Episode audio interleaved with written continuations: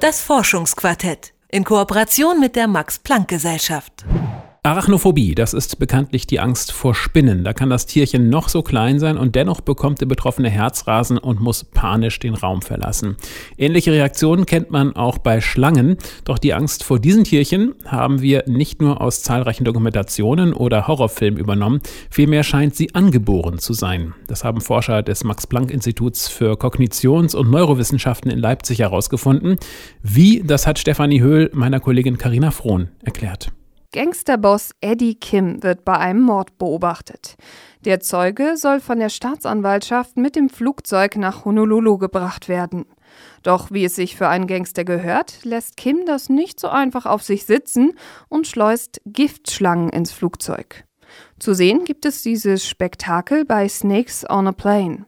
Doch auch wenn diese Zusammenfassung wie ein 0815 Horrorfilm klingt, bei einer Vielzahl von Zuschauern hat nur der Name des Streifens 2006 schon einen Nerv getroffen. Denn bei vielen Menschen ruft allein das Wort Schlange Ekel und Unbehagen hervor. Ein Mysterium für Forscher. In Deutschland beispielsweise macht es gar nicht so viel Sinn, vor Spinnen und Schlangen Angst zu haben, weil die Wahrscheinlichkeit, dass man von so einem Tier gebissen wird und dass das dann auch noch irgendwie äh, gesundheitsgefährdend ist, ist verschwindend gering.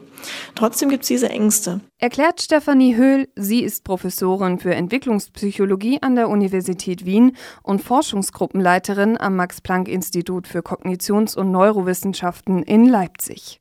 Die Psychologin und ihre Kollegen wollten wissen, woher diese Angst rührt. Dabei haben sie mit der Uppsala University in Schweden zusammengearbeitet. Schon in den 70er Jahren haben Forscher die Hypothese aufgestellt, dass diese Ängste nicht nur antrainiert sind, sondern auch in den Genen stecken. Seitdem wurden zahlreiche Untersuchungen mit Erwachsenen gemacht. Nur das Problem ist, wenn man diese Forschung nur mit Erwachsenen macht, kann man ja gar nicht unterscheiden, was ist da jetzt tatsächlich evolutionär geprägt und was ist vielleicht auch kulturell geprägt. Weil wir wachsen ja nun mal auch in einem Kulturkreis auf, wo Spinnen und Schlangen eher mit ja, negativen Emotionen assoziiert sind oder mit Bedrohung assoziiert sind. Das heißt, man kann mit Erwachsenen eigentlich gar nicht ausschließen, dass die Reaktionen, die man da misst, gelernt sind. Deshalb haben Höhl und ihr Team mit Säuglingen gearbeitet. Sie zeigten sechs Monate alten Babys Bilder von Schlangen und Spinnen am Computer und haben dann ihre Pupillenreaktionen gemessen. Die Pupillen vergrößern sich bei Angst. Aber wenn die Lichtverhältnisse gleich sind, ist interessanterweise die Pupillengröße ein Indikator für die physiologische Aufregung, die jemand erlebt. Also das ist ein Indikator für die sogenannte Stressantwort, die vom Stammhirn ausgeht. Zum Vergleich haben die Babys auch Bilder von anderen Tieren und Gegenständen gesehen, die in der Farbgebung und auch in der Form denen von den Spinnen und Schlangen gleichen. Doch nur die Spinnen und Schlangen sorgten bei den Kleinen für Alarmbereitschaft. Die befeuert die sogenannte Flucht- und Kampfreaktion. Ähnlich wie bei Erwachsenen steigt der Puls, das Herz rast und die Beine bewegen sich zu der Gefahr hin oder suchen schnell das Weite.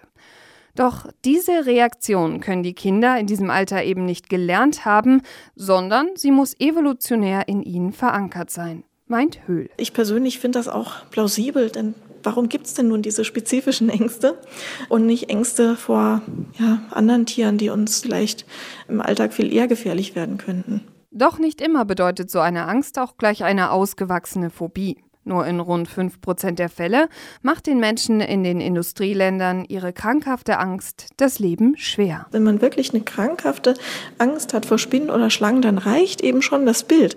Es reicht teilweise der Gedanke daran, dass es diese Tiere gibt und das versetzt einen sofort in diese Alarmbereitschaft, diese Panik. Und das ist, was wie gesagt auch Leute wirklich einschränken kann in ihrem Alltag. Also ich weiß nicht, ganz typisch ist für Menschen, die Angst vor Schlangen haben, dass sie wirklich Probleme haben, im Wald spazieren zu gehen, weil sie hinter jedem Ast sozusagen eine Schlange vermuten. Fest steht, nicht jeder, der diese Gene in sich trägt, empfindet später auch Angst.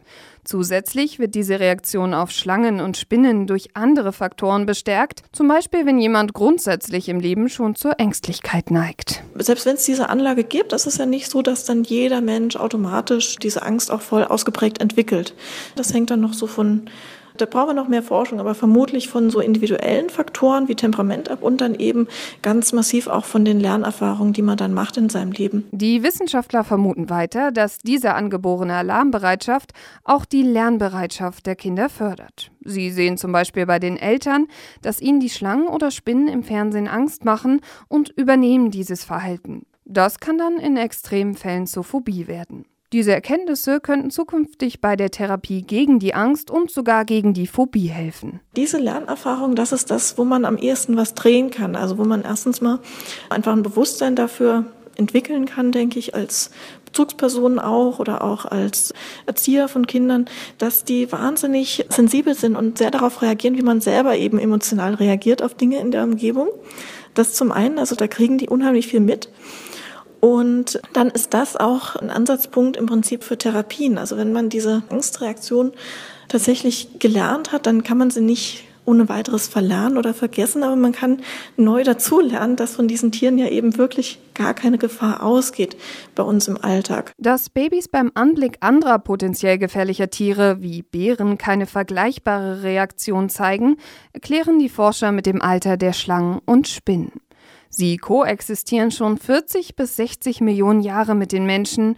Mit Säugetieren jedoch leben Menschen noch nicht so lange zusammen. Die Angst vor ihnen könnte sich deshalb möglicherweise nicht so tief im Gehirn verankert haben. Wer Angst vor Spinnen oder Schlangen hat, muss sich dafür also zukünftig nicht mehr schämen, denn diese Angst ist nicht nur reine Einbildung, sondern sie sitzt auch in den Genen, wie Forscher des Max-Planck-Instituts für Kognitions- und Neurowissenschaften in Leipzig und der Uppsala University in Schweden herausgefunden haben. Das hat Karina Frohn erklärt.